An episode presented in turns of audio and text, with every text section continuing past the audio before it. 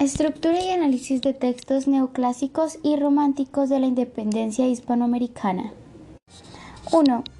Dice el maestro Héctor Orjuela que el periodo de la literatura de la independencia está conformado por el próceres escritores o escritores próceres.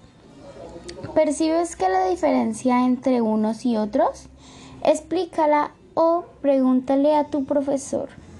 Segunda, lee con atención los siguientes textos con una muestra representativa de las obras de dichos autores. Qué brillantes de la Bello. ¿No te parece? Identifica algunos elementos comunes entre ambos textos. Primer texto.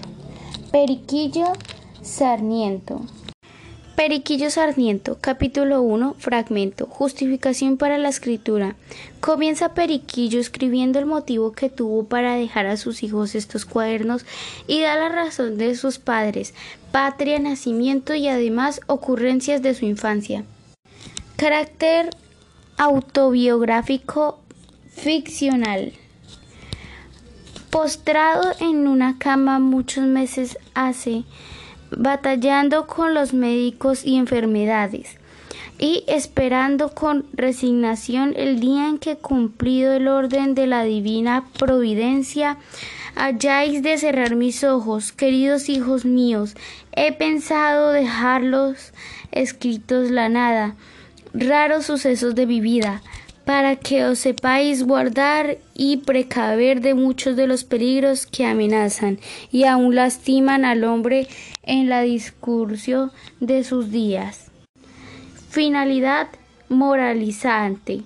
Deseo que en esta lectura aprendáis a desechar muchos errores que notaréis, admitidos por mí y por otros, y que prevenidos con mis lecciones, no os pongáis a sufrir los malos tratamientos que yo he sufrido por mi culpa, satisfachos de que mejor es aprovechar el desengaño de las cabezas ajenas que en la propia presencia de Bello o en la integración cultural.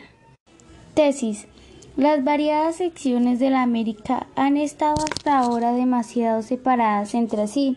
Sus intereses comunes las convidan a asociarse y nada de lo que pueda contribuir a este gran fin desmerece las consideraciones de los gobiernos, de los hombres de Estado y de los amigos de la humanidad.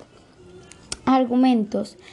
Para nosotros aún la comunidad del lenguaje es una herencia preciosa que no debemos disipar ni añadicemos a este lazo el de instituciones análogas, el de una legislación que reconociese sustancialmente unos mismos principios el de un derecho internacional uniforme, el de la cooperación de todos los estados y la conservación de la paz y la administración de la justicia de cada uno, por supuesto, con las conocidas y necesarias restricciones que importan a la seguridad individual. Pregunta retórica. ¿No sería este un orden de cosas digno por todos títulos de que tentásemos por verlo realizado?